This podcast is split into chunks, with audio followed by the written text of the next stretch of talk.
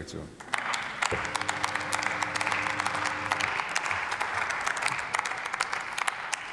Sehr geehrter Herr Präsident, liebe Kolleginnen und Kollegen, meine Damen und Herren!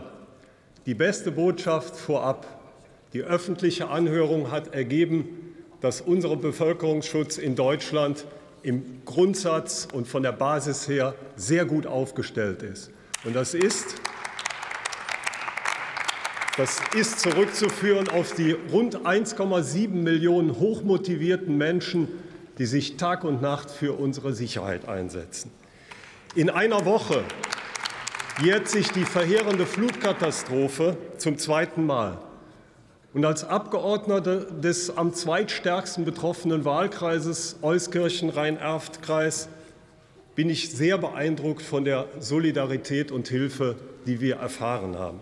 Die Feuerwehren, die das THW, die Polizeien, die Bundeswehr, die Hilfsorganisationen, aber auch die vielen Spontanhelfer, Unternehmer, Landwirte, sind gekommen, ohne dass sie gerufen worden, haben direkt angepackt.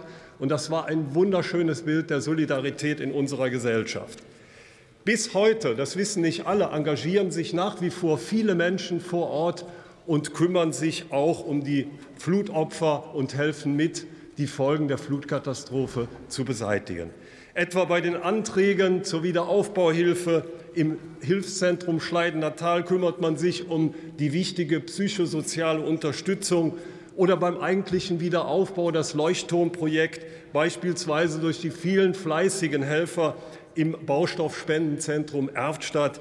Übrigens, wer ins Gespräch kommen will mit diesen Helfern, morgen ist dort ein Tag der offenen Türe. Das wäre eine sehr große Wertschätzung. An dieser Stelle der Kollege Schäfer hat das schon gemacht. Ich will es aber wiederholen. Das kann man gar nicht oft genug sagen. Ein ganz großer Dank an die Menschen, die sich um unsere Sicherheit kümmern, die sich für uns einsetzen und auch die den Opfern von Krisen zur Seite stehen. Vielen Dank dafür. Die Flutkatastrophe hat aber auch in besonderer Form quasi wie ein Brennglas deutlich gemacht, wo Mängel im System sind. Auf allen Ebenen gibt es Möglichkeiten der Verbesserungen. Wir brauchen Strukturen, um die Spontanhelfenden vor Ort auch tatsächlich schnellstmöglich und koordiniert einzubinden. Wir brauchen Strukturen, um ein Lagebild bundesweit zu erfassen, nicht nur regional kleinteilig. Das muss bundesweit erfolgen. Wir brauchen Strukturen, die uns auch einen Überblick geben über das Personal, das Material und die besonderen Fähigkeiten, die wir in den Organisationen haben. Und wir müssen die Krisenkompetenz der Bevölkerung stärken und auch das Warnsystem. Wir sind ja auch alle dabei, dass wir das äh, umsetzen. Aber das sind alles kleine und nachhaltige Schritte, die gegangen werden müssen.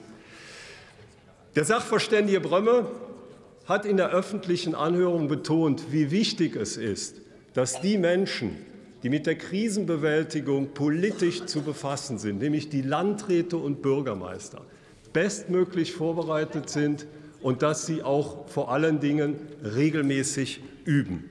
Im Ergebnis geht es hier um den Schutz von Menschen, den Schutz von Tieren und Sachgüter von hohem Wert. Und ich sage eins, wer als Landrat oder Bürgermeister, ich weiß, es gibt immer noch Einzelfälle, es nicht kapiert hat, dass er dafür zuständig ist, und dass er für die Sicherheit unserer Bevölkerung zu sorgen hat.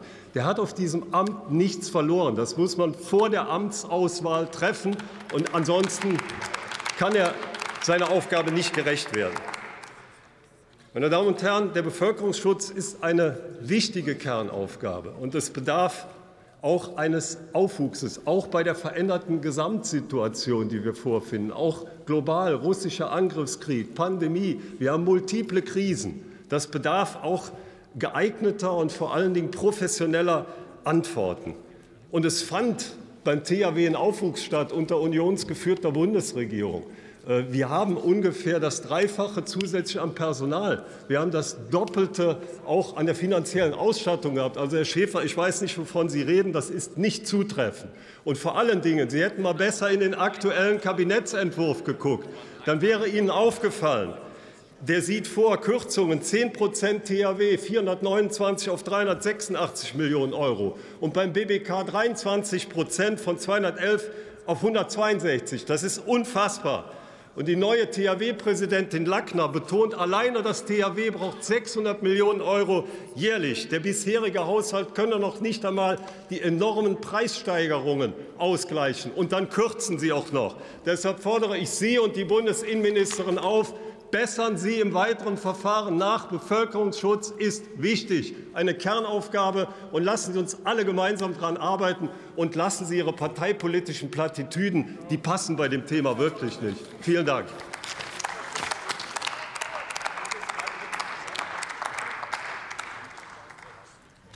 Das Wort hat